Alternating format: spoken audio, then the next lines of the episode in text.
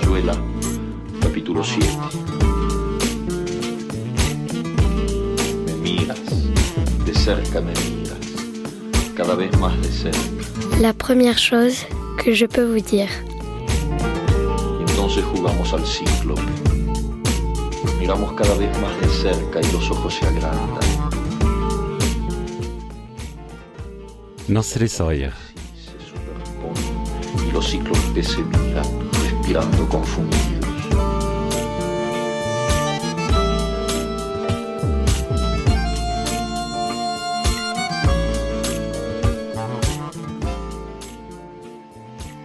La première chose que je peux vous dire, c'est qu'à l'instant où j'écris ces quelques lignes, j'hésite encore entre le mot Catleya pour son parfum et le mot idiosyncrasie pour sa joliesse.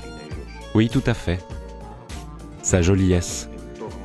J'essaierai aussi de vous parler de l'impotence de l'image et de la neige qui parfois tombera sur certains passages de mon texte.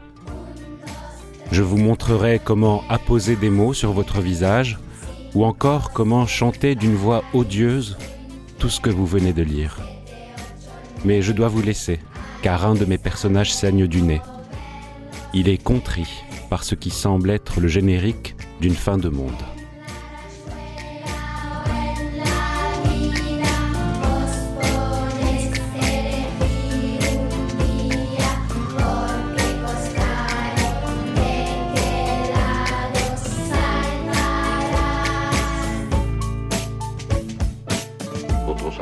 Bonjour, bienvenue à toutes et à tous. Bonjour Oksana. Bonjour. Et bonjour Nasri. Bonjour. Ah, Nasri Sayeg. Alors je le prononce libano-français, je le prononce versant français, on va dire. Tu l'as beaucoup mieux prononcé que moi. Versant libanais. Nasri, euh, bienvenue. Tu es euh, à Marseille, euh, là, depuis quelques semaines, déjà un, un petit moment, pour travailler. Au départ, c'était pour prendre un petit peu le large avec Paris, un peu plus loin avec Beyrouth. Et j'ai envie que tu nous expliques un petit peu d'abord les conditions finalement de ta, de ta venue à Marseille. On va parler après de ton parcours, on va parler du projet que tu, que tu mènes ici finalement. euh, et surtout euh, sur un travail d'écriture. Mais avant, j'ai envie de t'interroger sur les hasards de la vie qui ont fait que tu t'es retrouvé euh, à la friche dans cette vie-là.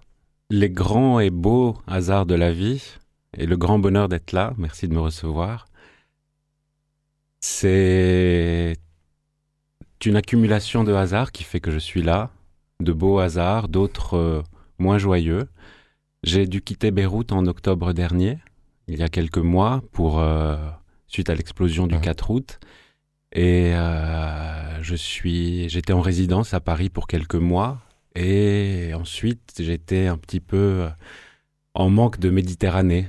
Euh, c'est pas pour faire de la poésie que je dis ça, mais euh, en manque de d'être sur sur cette rive-là de la Méditerranée. J'avais cet appel de Marseille qui a fait que un appel auquel vous avez répondu. J'étais pas supposé être là en, en résidence, euh, ni de résidence artistique, ni de résidence d'écriture, mais tout s'est passé en sorte que qu'il y avait des mots qui avaient besoin d'être euh, d'être écrits, d'être inscrits, d'être posés. Et euh, je vous remercie beaucoup d'avoir euh, d'être le euh, quelque part le réceptacle ou le euh, les, euh, les les hôtes en fait voilà de ces de ces humbles mots.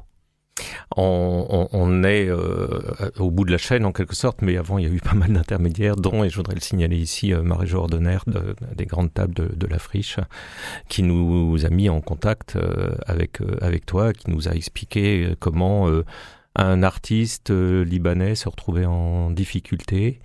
Et on avait euh, finalement la, la chance dans euh, tous les dysfonctionnements, tous les, toutes les modifications de programme euh, liées euh, évidemment euh, euh, au Covid, d'avoir d'avoir l'appartement libre. Et on s'est dit, ben oui, voilà, pas de souci, bienvenue.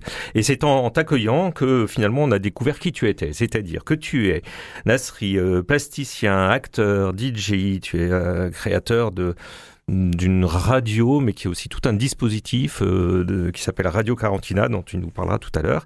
Et, tu es également euh, photographe, mais ça c'est peut-être ton métier de plasticien, ton artiste, euh, artiste en tant qu'artiste plasticien, tu es également photographe et tu es également auteur.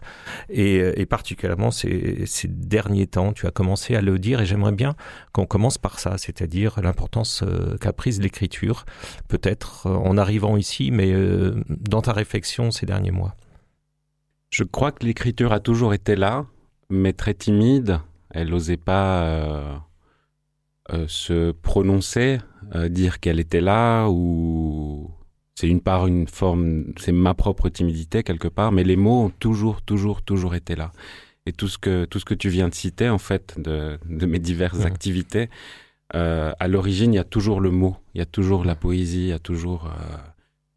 et et mon arrivée en fait à, à Paris, donc suite à, à, tout ce qui s'est passé cet été euh, à Beyrouth, euh, il y avait un besoin en fait de d'oublier, pas d'oublier, mais une, une, impossibilité totale de faire des images ou d'être artiste. Euh, cet être artiste-là m'insupportait. Je ne pouvais plus l'être et je et les mots sont se sont imposés à moi comme comme une nécessité, comme un littéralement comme un refuge. Et encore une fois, je ne fais pas de la poésie en disant ça. C'est euh, les mots sont ce que je suis en train d'écrire sur des bouts de papier ou sur euh, des morceaux de de, de, de, de, Kleenex sont, sont des mots épars, ils sont là et euh, ils sont de moins en moins timides, mais ils sont encore très fragiles. Mais c'est cette fragilité que j'ai envie, que j'ai besoin en fait de, de faire sortir. Les images sont toujours là, il y a toujours un, espèce, un, aller-retour permanent en fait entre, euh, entre les deux. Des mots, des mots fragiles sur des supports fragiles. Tu décris des petits bouts, de, des petits bouts de papier, des Kleenex. On s'interrogeait avec euh, Roxana sur euh, ce qu'on a entendu quand tu as lu la première chose que je peux vous dire. Tu parles de l'impotence de l'image et on s'était dit, mais est-ce que c'est impotence ou est-ce que c'est importance Et je crois que ce que tu viens de dire commence à répondre un petit peu à, cette question et je crois que tu as envie de compléter un petit peu justement ce, cette utilisation euh, et cette expression très étonnante, l'impotence de l'image. C'est-à-dire que qu'à mon arrivée en fait en France, euh, je ne voulais absolument pas euh, évoquer que ce soit par l'image ou par les mots ce que ce que j'ai, ce que nous avions vécu ou ce que nous avions sur, ce à quoi nous avions survécu ce 4 août maudit et je m'interdisais complètement. Je me disais, Nasri, non, tu n'écriras pas, tu ne montreras pas, tu ne diras pas. Je voulais pas faire artiste, mmh. faire chose artistique. Euh, donc j'étais dans une espèce de, c'est pas de la censure, mais euh, dans une incapacité totale, dans une impotence totale en fait de de montrer ou de démontrer, d'écrire ou de décrire en fait ce qui s'était passé euh, ce jour-là. Donc j'ai écrit cet avertissement. Il s'agit d'un texte en fait que j'ai finalement donc j'ai que j'ai écrit euh, malgré moi, mais qui est sorti. C'est un, un long texte, mais je vais juste vous lire euh, l'avertissement au lecteur. Soyons avertis. Donc le texte s'appelle De l'impotence de l'image, chant dernier et ou opéra. Et cet avertissement au lecteur. Image partiale. Image partielle impotente, inapte, assassine, dégradante, faire feu de toute image, tordre la pellicule, saboter les pixels, pulvériser la chambre obscurcie. Non, je n'irai pas capturer l'image du crime, faire brasier de toute image, et tenter le mot, encore. Une photographie ne saurait faire office de document empreinte cérébrale, empreinte corporelle. Ceci est mon image, ceci est mon apocalypse. Nous sommes la photographie, nous sommes le document. Ceci est mon corps. Exhibez-le sur la place publique, dans vos musées, puis approchez-vous. Approchez encore, regardez, dans nos yeux, tout au fond, le brasier, le souffle, la puissance, l'horreur, le rire et le crime sans châtiment. Merci Nasri.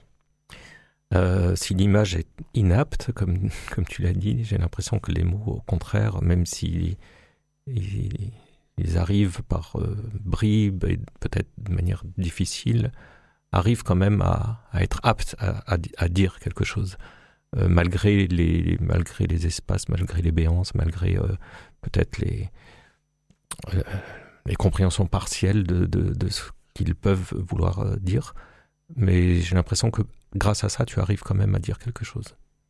Que c'est qu'ils sont finalement aptes à, transmettre quelque chose, contrairement à l'image. En fait, je viens de me rendre compte en lisant, c'est la première fois que je partage euh, cet avertissement, que je n'arrive pas à verbaliser, et du coup, littéralement, il y a peu de verbes. Mmh. Et dans tout ce que mmh. j'écris là, dans ce texte ou dans beaucoup d'autres textes, Mettre, poser un verbe, poser une action devient pour moi une grande responsabilité. Un verbe, c'est une articulation, c'est une action, c'est une, c'est performatif. C'est aussi aller de l'avant, c'est ou de l'arrière, c'est réfléchir, c'est, c'est, créer mouvement. Et pour l'instant, j'ai du mal en fait à, à introduire un mouvement, donc à verbaliser, poser ces verbes c'est aussi euh, la, phrase, le, verbe qui du coup lit la phrase et fait une phrase au lieu de, au lieu d'un texte ou des mots. C'est aussi ce qui aboutit et, fait une interprétation en quelque sorte, non? C'est peut-être pour ça.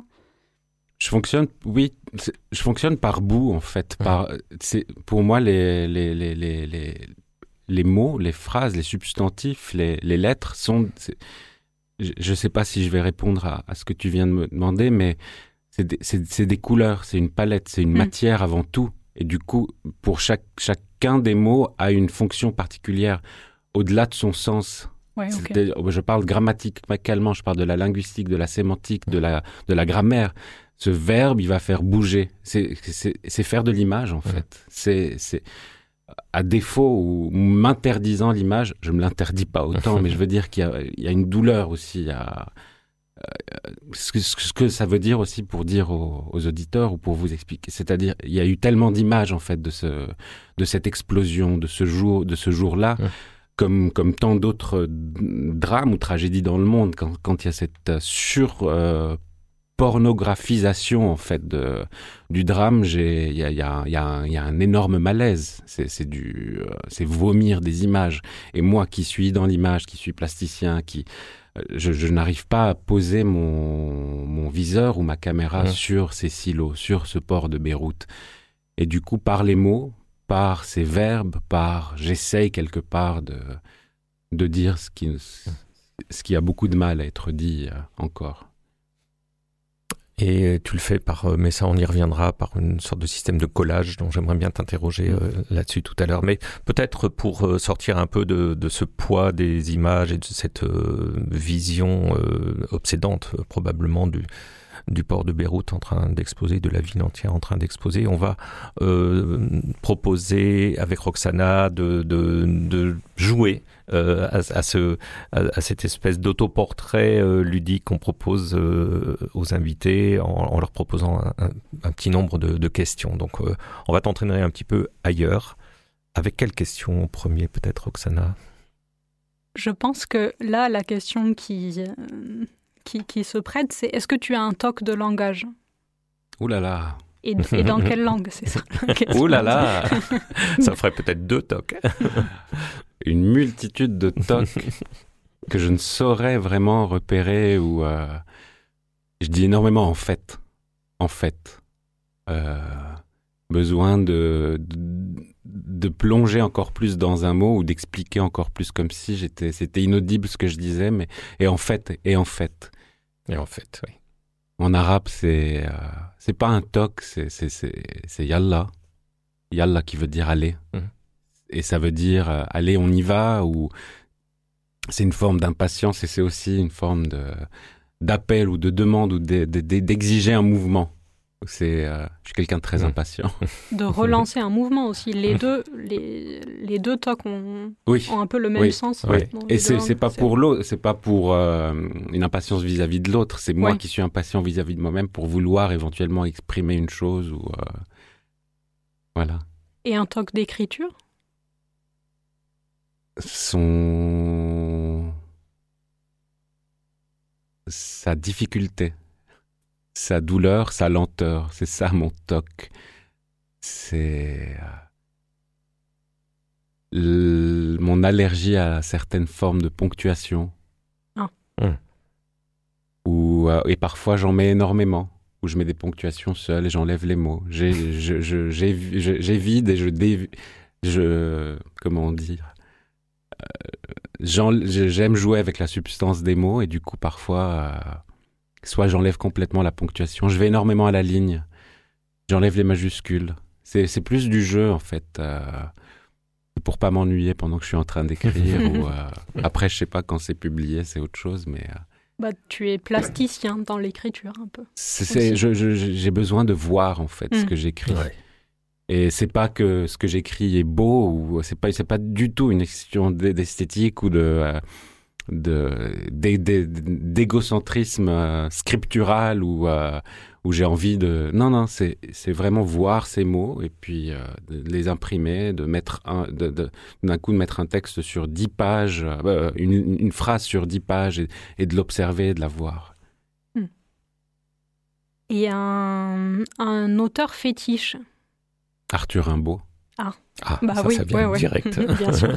Sans, sans, hé- sans hésiter, mais euh, il est là tout le temps, partout. euh, euh, il exerce sur moi, une, pas que sur moi d'ailleurs, une, une fascination euh, euh, extrêmement immédiate, extrêmement contemporaine. Chacun de ces vers, dont certains sont jusqu'à maintenant, pour moi, incompréhensibles, mais c'est dans cette incompréhension en fait que réside toute sa son son mystère, son c'est magnifique. Ces illuminations. Oui. Ouais, on le voyait venir un peu euh, Mhm. Rimbaud quand tu parlais des, euh, Oui, ça nous a pas des couleurs. euh, Ouais. ouais. Les voyelles de Rimbaud, c'est Bah, Bah oui. c'est- Lui aussi s'amuse à déconstruire en quelque sorte, hein, c'est vrai. c'est magnifique. Ouais. Et Brigitte Fontaine, Ah bah Brigitte Fontaine, on va peut-être l'entendre Oui. dans ce qu'on va écouter à présent et qu'Alex à la technique euh, va nous diffuser, tu vas nous expliquer après ce que c'est. Welcome aboard the end of the world. أهلا وسهلا بك على متن نهاية العالم.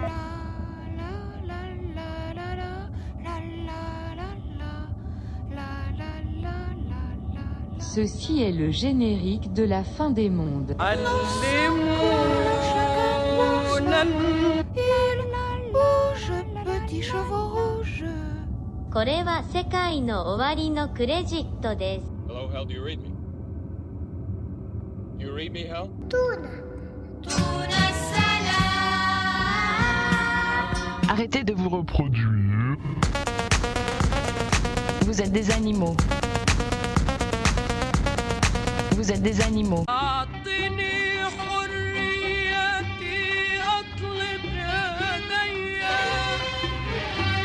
Le 8 décembre 1987, tout bascule. C'est le début de l'intifada, un mot arabe qui veut dire soulèvement.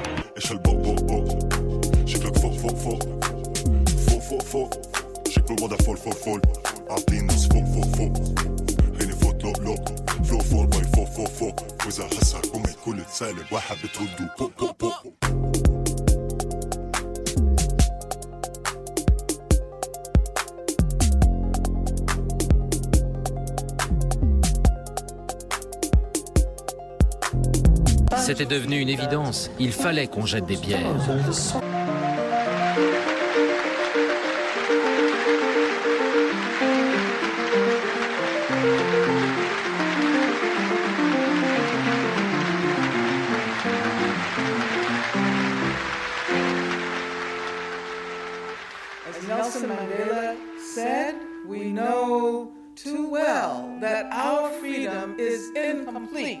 without the freedom of the Palestinians. Et donc, il parle toujours de la justesse de la cause palestinienne, plus que de la justice de la cause. Et il dit, il la compare à une note de musique, comme une note juste. Je ne crois plus qu'en un petit brin d'herbe oublié sur la voie ferrée. Je ne crois plus qu'en un petit brin d'herbe ressuscité au milieu des pavés. Toi, tu l'arraches avec tes bulldozers, roi de l'or, esclave de l'or. Toi, tu l'enterres avec tes quatre hivers, fils de la mort et père de la mort. Moi, je te hais depuis le fond des âges, mais quand même dans mon désespoir. Je t'aimerai toujours bien davantage que toi tu n'aimes. Sous ton parasol noir, je ne crois plus qu'en un petit brin d'herbe oublié.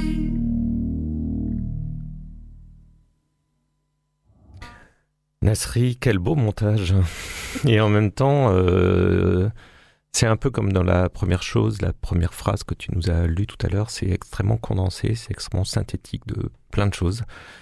Et évidemment tout à fait euh, d'actualité aussi, puisque on entend euh, des, des, propos sur euh, le conflit Israël-Palestine, on entend Léla Shahid.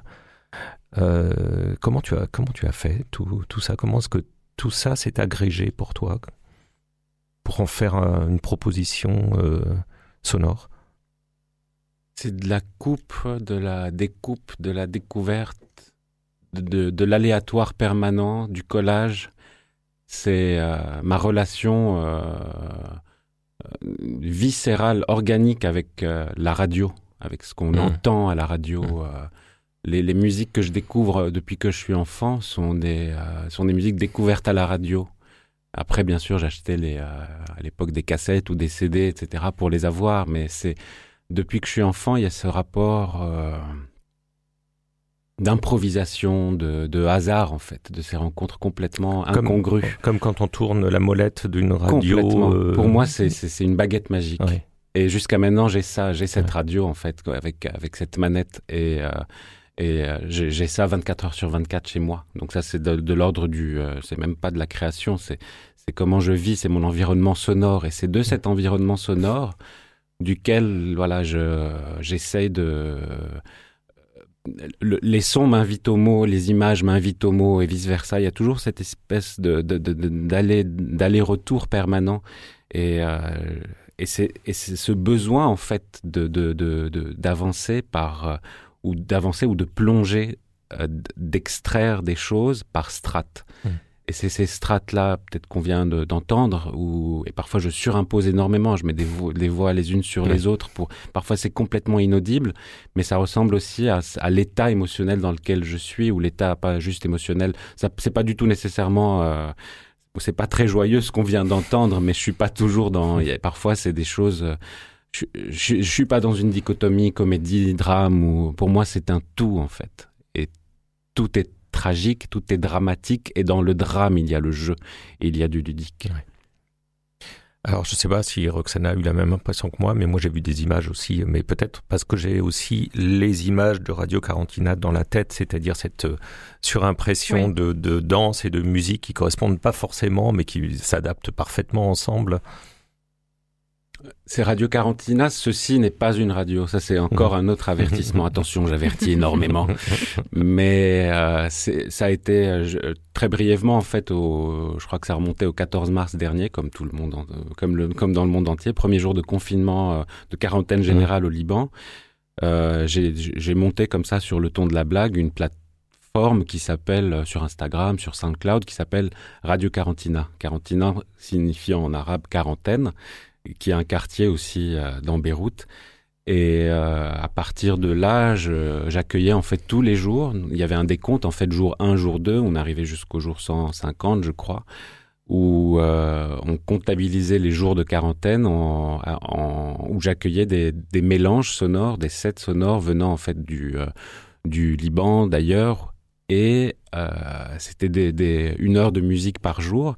Et à partir de cette heure musicale par jour, très vite aussi, euh, m'ennuyant très vite, étant impatient, me disant tout le temps Yallah, il y avait aussi cette, ce besoin d'apposer des images, euh, d'où aussi, voilà, j'ai ce, toujours ce besoin de d'entrechoquer. Et c'est pas pour faire choc, c'est pas pour faire, c'est pas pour faire un effet. C'est pour moi, c'est un, j'ai besoin de cet amusement tout le temps en fait de de de de de, de faire se, se mélanger les choses, faire des frictions en fait entre ouais. entre des des des, euh, euh, des rencontres incongrues.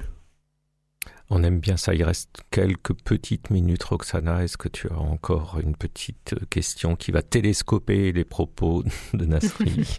J'ai pas une question, mais j'ai une, une remarque. J'ai l'impression que je sens dans tout ce que tu dis quelque chose qui, comme un fil rouge, qui est la, question de la, de la disponibilité. J'ai l'impression de, de ce que tu dis sur le hasard, autant que sur la radio. J'ai l'impression que dans ta posture euh, artistique, disons, je sais pas, il y, a, il y a énormément une question de disponibilité, être disponible. Tout à l'heure, tu parlais d'accueillir les choses et aussi d'être euh, disponible au, au hasard euh, et à tout ce que tu, qui peut survenir et de, et de le faire passer par ta machine euh, intérieure en quelque sorte et le faire ressortir différemment. Est-ce que c'est est-ce qu'on peut le dire comme ça? Oui, et peut euh, je dirais plus, j'appellerais ça de la mise à disposition. Ah, oui. Et de moi et mmh. des choses. Et c'est euh, se mettre à nu. Et c'est aussi, euh, ça peut sembler prétentieux de se dire voilà, je veux toucher à tout, je veux, mais j'ai une soif en fait, un, une, une, oui. c'est gargantuesque en fait pour mmh. moi ce besoin de tout récupérer, de tout vouloir transformer, de tout vouloir goûter, parce que c'est très sensuel aussi comme posture dans, dans tous les sens du mot sensuel. J'ai ce besoin en fait de d'être disponible et de et de, de de piocher, de, de voir ce qui peut être mis à ma disposition, ce que je peux capturer, ce que je peux, et sans les emprisonner, bien sûr. Il s'agit toujours de respirer ce qui est, ce qui est pris, que ce soit les mots, que ce soit les images, que ce soit les sons, de les faire, voilà, se rencontrer pour ensuite, voilà, les laisser euh, vivre, respirer, euh, et eux-mêmes, parfois moi-même je me surprends, mais je les laisse vivre aussi euh, eux-mêmes.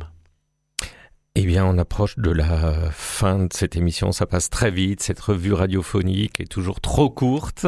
Euh, Peut-être que on peut te demander pendant que le générique final euh, se déclenche euh, juste un tout petit mot. Mais alors vraiment, est-ce que tu arriverais à résumer d'une phrase le projet d'écriture que tu mènes?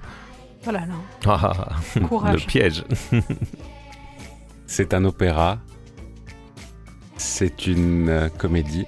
C'est un drame. C'est une tragédie au pied de la lettre, à genoux parfois, sur cette lettre. Et ben voilà, on sait tout.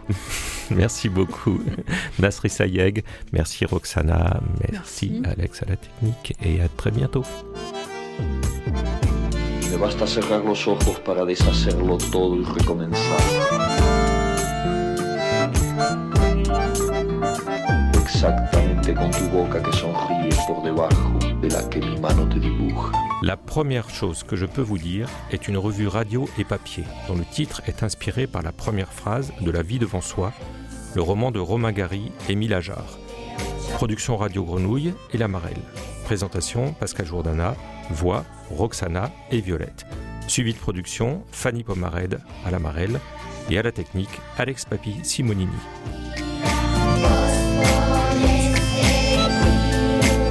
L'Amarelle est une structure hébergée à la friche Belle de Mai qui encourage l'émergence de nouveaux talents littéraires et facilite les échanges entre les écrivains et le public.